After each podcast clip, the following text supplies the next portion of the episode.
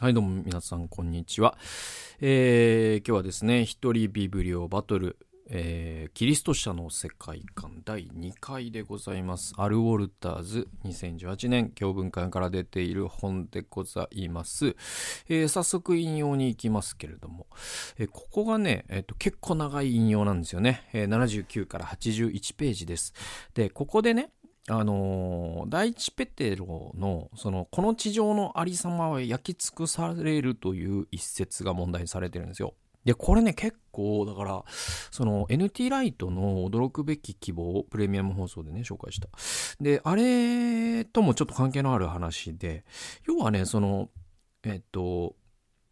いわゆるそのディスペンセーション主義的なものっていうのが、割とこういう、えー、聖書箇所から来てるんだけれども、それってもともとどういう意味だったのってことを考えると、実はディスペンセーション主義者が言うように、この世がグレートリセットされるっていう世界観とは逆のことを本当は言ってたっていう話なんですよね。ちょっと、えー、解説しながら長い引用なんですけれども、ちょっと説、えー、紹介します。えー、っと、79から81ページ。主が約束しておられる新天新地は火によって清められこそすれ、私たちが今知っているこの創造世界の継続に他なりません。これが、まあすごくこの本というか、このアルフォルターズのキリスト者の世界観の結構、うん、主張の骨子にある、えー、背骨にあるものなんですよ。つまり、その、未来における神の王国新天神地っていうのは、この今我々が見ている世界と地続きだし、えー、そしてまた我々が今していることというのは、その創造の宮座の続きなんだと。という形で我々はその、えっ、ー、と、改革っていうのはまさにそこで、えー、このリフォームするわけで、ね。この斬新的に徐々に徐々に本当に一歩一歩かもしれないけれども人権っていう概念だったり福祉っていう概念だったりね、えー、そういうふうにして我々この、えー、地上に神の義が行われていなかったところに行われるようにしてきたキリスト教の歴史というのがあるわけね。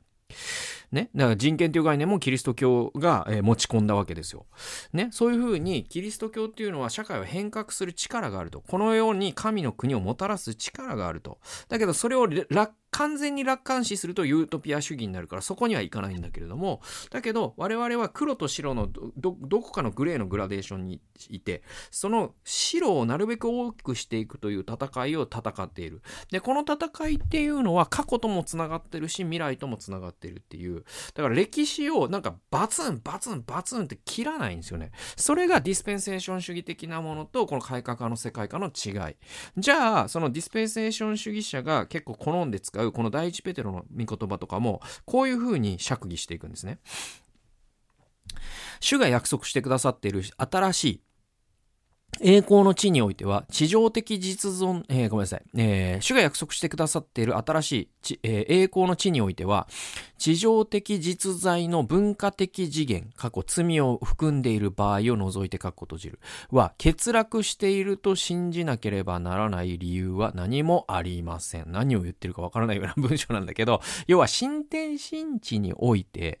我々が今文化と呼んでいるものは却下されるんではなくて続くよって言うんです。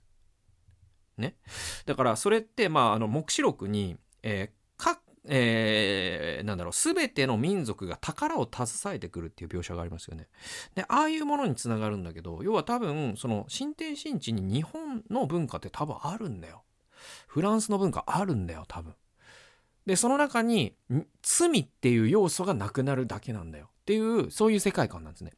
で、実際のところ、聖書は、えっ、ー、と、逆のこ、逆の方向を指し示しています。ヨハネは新しい地のことを新しいエルサレムと呼んでいますが、次のように記しています。諸国の民は、都の光の中を歩き、地上の王たちは自分たちの栄光を携えて都に来る。人々は諸国の民の栄光と誉れとを携えて都に来る。これ、目視録21章24節と26節です。これはおそらく人類の文化的遺産がルツボの中の金のように審判の火をくぐり抜けて清められることを言っているのでしょう。このような見解に反するものとしてペテロの手紙第2、3章10節が時々引き合いに出されますが、実はこの聖句はこのような見解をむしろ支持するものですと。聖書教会訳では次のようになっています。しかし、主の日は盗人のように襲ってくる。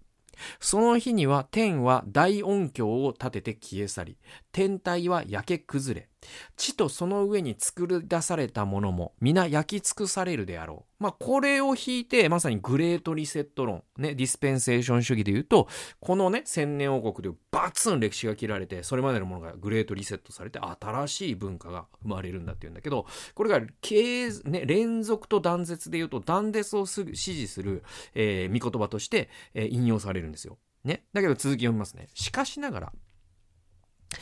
最も古く、最も信頼できるギリシャ語写本の一つを除いて、他のすべては最後の言葉、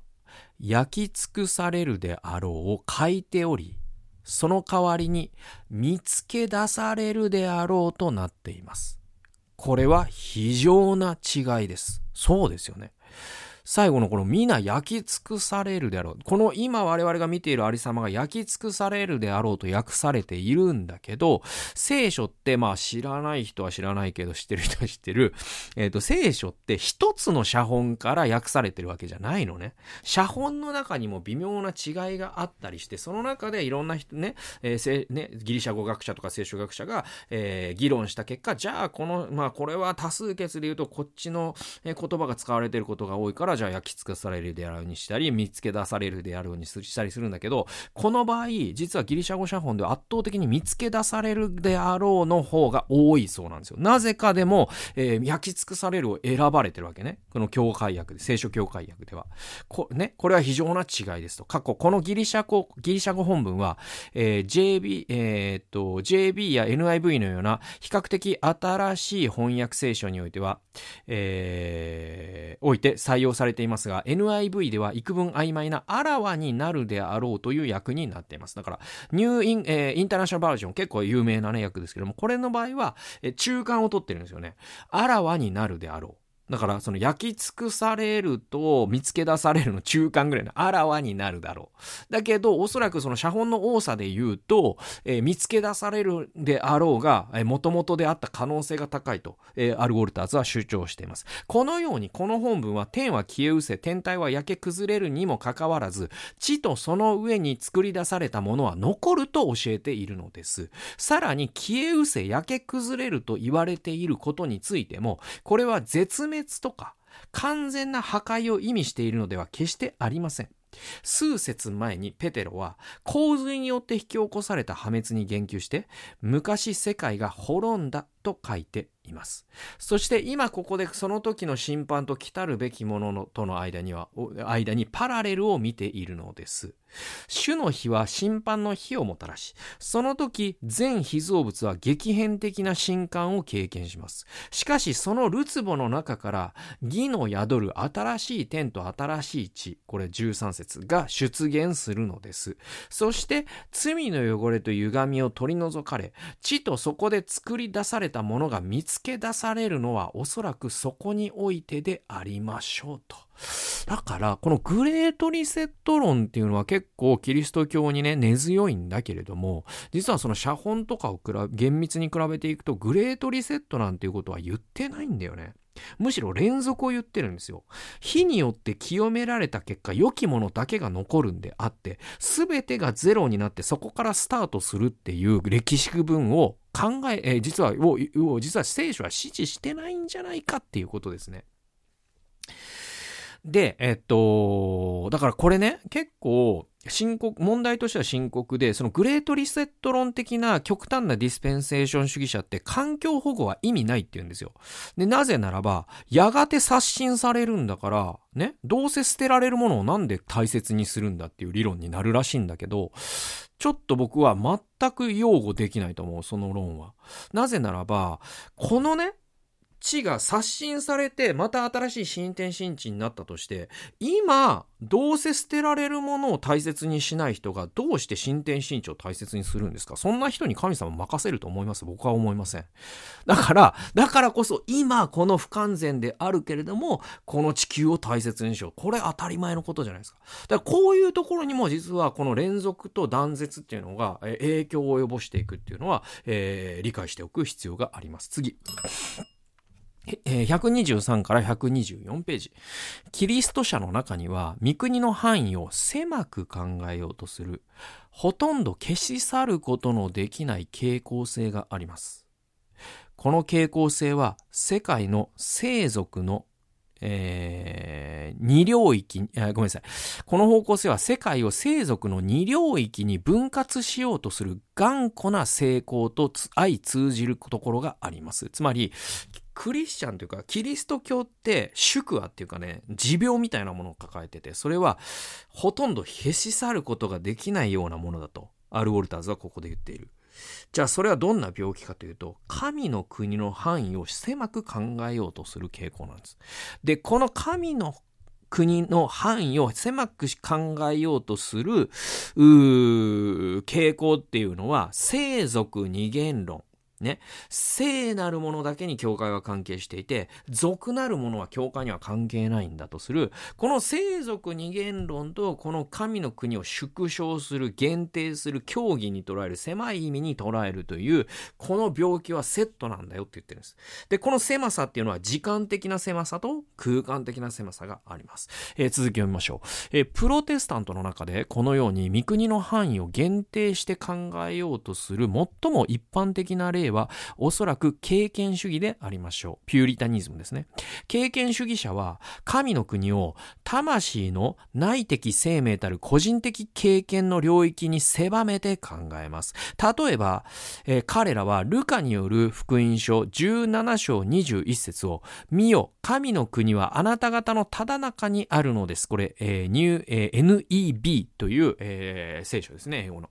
と訳さないで、あなた方の内側にある、K、これキング・ジェームズバージョンですね、KJV と訳す方が良いと主張します。だから、ピューリタン、ね、経験主義の立場の人って、このルカの、えー、ルカ17章21節多分に、えー、日本語の聖書はあなた方のただ中にあるで良かったと思います。今、手元に、新海訳、えー、2017があるから、ちょっと見てみますね。ちょっと、えー、時間いただくことになるけど、えっ、ー、とね、えー、こう書いてます。えー、新海訳に、えー、2017は、えー、こうありますね。えー、21節。20、ん？ルカの17章の、ああ、そうですね。見よ、ここだとか、あそこだとか言えるようなものではありません。見なさい。神の国はあなた方のただ中にあるのです。やっぱりそうですよね。あなた方のただ中にあるのです。だけど、ピューリタの人たちはニューケキングスバージョン役を好むそうなんです。それは、あなたの内側に神の国があるのですという訳し方を好むそうです。で、この、これ違い大きいですよね。あなた方のただ中にあるのですって言ったら、我々の交わりの中にも存在するし、私たちが2、3人で祈るところには神がいる、ね、神がいらっしゃるっていう考え方にもなるし、私たちの共同体の中に、私たちの社会での営みの中に神が宿られるってことになるんだけど、私たちの内側にあるっていうと、御国は内面の話だってことになるじゃないですか。すごく神の国の範囲を狭める役なんですよ。ね。で、他の伝統は御国を制度的教会と同一視することによって、キリストの王権の範囲を狭めます。このような同一視は伝統的にはローマカトリック的なものだと考えられてきました。ね。だからローマカトリックって、第二バチカン公会議以前のローマカトリックってこの立場を取ってたんですよ。それは、教会の外に救いなしっていう立場なんです。つまりカトリック教会の外にはイエス様はいらっしゃらないよ。これも神の国の限定ですよね。えー、しかし、プロテスタントの中にもこのような考え方の人はたくさんいます。だからこれカトリックだけの問題じゃなくて、プロテスタントにもこの病気あるよって言ってて。で、このような考え方によれば、牧師や宣教師だけがフルタイムの御国の働きに携わっていることになります。平信徒は、教会の働きに参与している度合いに応じて御国の働きに預かっているに過ぎません。これね、えっと、僕、その、僕のお師匠さんの、まあ、あの、この改革派の世界観は多分ボブ・モフィットさんね、僕の師匠のボブ・モフィットさんも、えっ、と、読んだ上で、このもしイエス様が師匠だったらを、えー、書いてるはずなんですよ。でね、僕その、ボブさんとの思い出ってね、いくつかあって。で、それが2007年に僕がその市役所の職員だった時に聞き屋ボランティアとかをしていて、で、その、やっぱ神様からその宣教の働きにね、えー、なんだろうな、コミットするというか、えー、その働きに身を捧げてい、えー、くような促しを僕は受けていた。でもその形っていうのはどういうものかはわからない。じゃあメンターのボブさんに相談しに行こうと。で、えっと、1週間予定を全部クリアにしてくれて、僕と時間を過ごしてくれたんです。僕、アリアリゾナアリゾナの、えー、ボブさんの、えー、家で1週間過ごしたのが2007年のことなんですね。で、夏休みを使ってね。で、当時市の職員でした。で、機器屋とかもやってました。で、その時に、えー、日本にエイスっていうのがいるから会ってみたらいいよって言ってくれたのが今の神田先生なんですよ。でね、えっと、この、ボブさんとの会話でいくつかもうすごくその時の会話で今も自分の人生に影響を与えてる会話っていうのがあるんだけどその中の一つがこれなんですよ。それがね僕があのー、要はそのなんかなんかの会話の流れで言ったんだと思うんだけどその僕はその要はその教会に仕えていくっていう情熱があるし日本の教会日本の宣教に人生を捧げたいし日本がイエスにいるためになら僕は人生使いたい全部使いたいと思ってると。で日本の教会のため教会が良くなっていくために人生を使っていきたいと思ってる。そういう情熱はあるんだと。よみたいな話をしてる流れで。でも僕はそのレイだからねっていうまあレイっていうのはえっと英語でシラシントっていう意味なんですよ。でなんかそんななんか言い訳じゃないけどなんかの、まあ、謙遜の意味もあったんだと思う当時は。だから僕はオーデインされていないつまり暗種例を受けていない教職者でもない僕に影響力があるだろうかそういう自信のないところもあるんだよみたいなニュアンスで僕が、その僕はレイで、レイだからねっていうね、そのヒラシントだからねっていうことを言ったら、ちょっと待って、シュンと。今なんつったっつって で、で、ボブさんって本当にもうイエス様みたいな人なんですよね。もうなんていうのかな。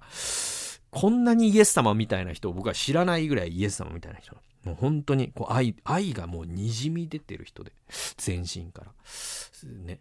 で、本当にこう、優しいしね。ななんていうのかな。うん。で、厳しい。厳しいところは厳しい。で、まあね。で、なんだけど、その、僕が記憶する限り、えっと、唯一ボブさんに怒られたのがこれなんですよ。2回かな。うんうんうん。まあ2、2回あるうちの1回怒られたのがこれで。で、それが、その、今なんつったっつって。で、それ、いや、あの、あの、平神道って。で、一瞬いいか覚えとけと。私はその言葉が嫌いだって言ったんですよ。ヒラシントという言葉は、ヒラシントなんていないんだよって言ったんです。全員が神の働き人だと。聖書にヒラシントってないでしょ、そんな言葉って。ね。イエス様にあるなら全員が宣教者だし、全員が召された働き人なんだと。だからヒラシントなんて二度と僕の前で言わないでほしいって言われたんですよね。で、これがね、本当に未だに覚えてて。でも本当に平神と牧師的なそこになんか段差があるみたいなのってなんか言葉にしないまでにも、えー、今も日本の教会にはやっぱり残ってると思う。アメリカの教会にも残ってるし韓国の教会にも根強く残っている。でもそれって非常に非聖書的な世界観であるということはやっぱり指摘したしとかなきゃいけなくて。じゃあその背景にあるのは、ね、何かというと聖俗二元論であるし神の国の縮小解釈なんですね。続き読みますね。えー、このように御国を狭めて考えることによって、教会と世というような誤解を生みやすい言葉が出てきました。人間行動の全体があたかも2つの領域に分けられているかのようです。これとは対照的に、ディスペンセーショナリストは、御国を週末の未来に限定します。彼らにとって御国を来たらせたまえとの祈りは、千年王国が早く来ますようにということを意味します。この見解によれば、御国と千年王国は全く一つであって、そのどちらもがどのような意味においてもすでに来ているわけではありません。だから、その今言ったそのボブさんのヒラシント嫌いだよであったりとか、そのあなたの内側にあるっていうね、そのえー、経験主義者たちの役。でこれはその三国を自分の内側心の内に閉じ込めるのが経験主義者の解釈。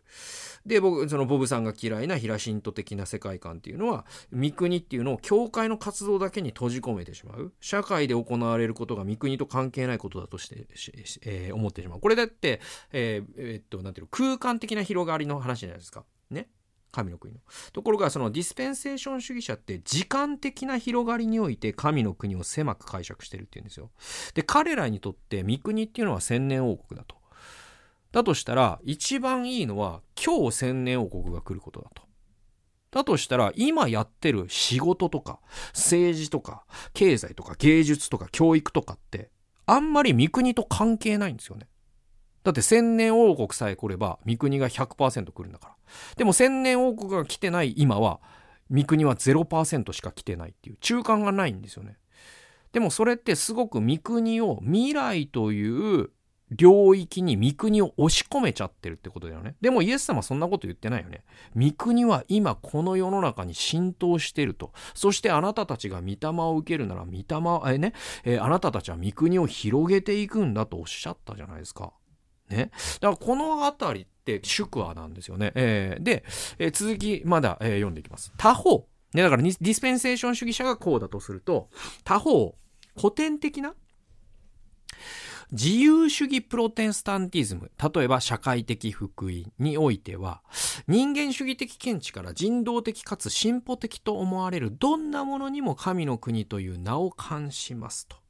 だから今言ったディスペンセーショナリストが宗教的な右の端っこだとすると、左の端っこの人たち、つまり主流派と言われる、えー、メインラインチャーチと言われる、まあ日本だと日記とかルター派とか改革派とかね、えー、そういう人たちは、実は、えー、こういうやり方で三国を狭めてるんだと。それは人間的見地から人道的かつ進歩的と思われるどんなものにも神の国という名を冠してしまうと。で、この見解の支持者たちにとっては、自由民主主義とか、アメリカ的、アメリカ的な生き方はキリストの王権と重なり合っています。そしてそれに相対、えー、相対する運動は全て自動的に属なるものだとみなされるのです。今日の解放の神学においてもそれほどの違いはありません。ただこの場合、三国は自由主義ではなくマルクス主義的な社会経済運動の中にあらわになるとされるだけのことです。だからその自由主義の人たちっていうのはその右派の人たちとはまた別な形で無国を狭めてると。で、彼らにとってはその公民権運動であったりとか、そのね、弱者救済であったりとか、えー、より良い民主主義とか、えー、そういったもの、人権とか、そういう概念に見国、これは神の国の人権、これは神の国の社会運動、これは神の国の、まあ、改革の進学、えー、解放の進学であるとすれば、これは神の国のマルクス的な運動だっていう形で、そういう世俗のものに三国をというレッテルを貼っていくことで、そうじゃないものを、そうじゃない領域ってあるわけですよね。それはビジネスの領域もそうかもしれないし、教育の一部もそうかもしれないし、芸術もそうかもしれないし、そういった自分たちの、その、いわゆる社会運動的な関心の外にあるものを逆に三国から排除してしまってるっていう状況があると。これも、その、なんていうかな、その、また別な次元での三国の縮小じゃないですか。まあ、このように右から左まで、上から下まで、あらゆる立場の人たちが、え常に三国を縮小するという病気にかかってきた。これがキリスト教の、えー、歴史なんだよっていうんですよね。続きを見ましょう。このようにいろいろの例を見るにつけ、えー、キリスト教思想にはキリストの主権の範囲を狭めて考える二王国説の新種を見出そうとする誘惑が常にあることがわかります。で、ここで出てきた最初にも言った二王国二王国説っていうのはルター派の言葉というかルターの言葉なんですよ。ルターはこう言ったんですね。神のこの、この世界っていうのには二つの国があると。一つは神の国。そしてもう一つはこの世。えー、教会は神の国に関わるこの世のことはこの世の政治が司る。だから互いに干渉するんじゃないんだって言ったんですよ。で、これって結構聖俗二元論だと思うんですよね。まあ、ルター派の人は反論するかもしれませんが、僕はやっぱり聖俗二元論をそこに含むと思う。だから、えー、ルター派はナチスに対して無力だったんだと思う。ね。で、やっぱりこれを、やっぱり、えー、っと、なんだろう。ディスペンセーショナリストはディスペンセーショナリストのやり方で、自由主義神学の人は自由主義神学のやり方で、カトリックはカトリックのやり方で、ピューリタンはピューリタンのやり方で、この聖俗二元論というかね、まあだからここで言われている二王国説の新種を見出そうとする。どんどん二王国説の新種が生まれちゃう。なぜか人はそういうことをしちゃう。繰り返し繰り返しキリスト者は自分たちの生活や文化のある領域、ある次元からキリストのために改革しなければならない必要性を除去する道を見出そうとしています。繰り返し繰り返し私たちはキリストが中途半端な方法では満足されぬこと。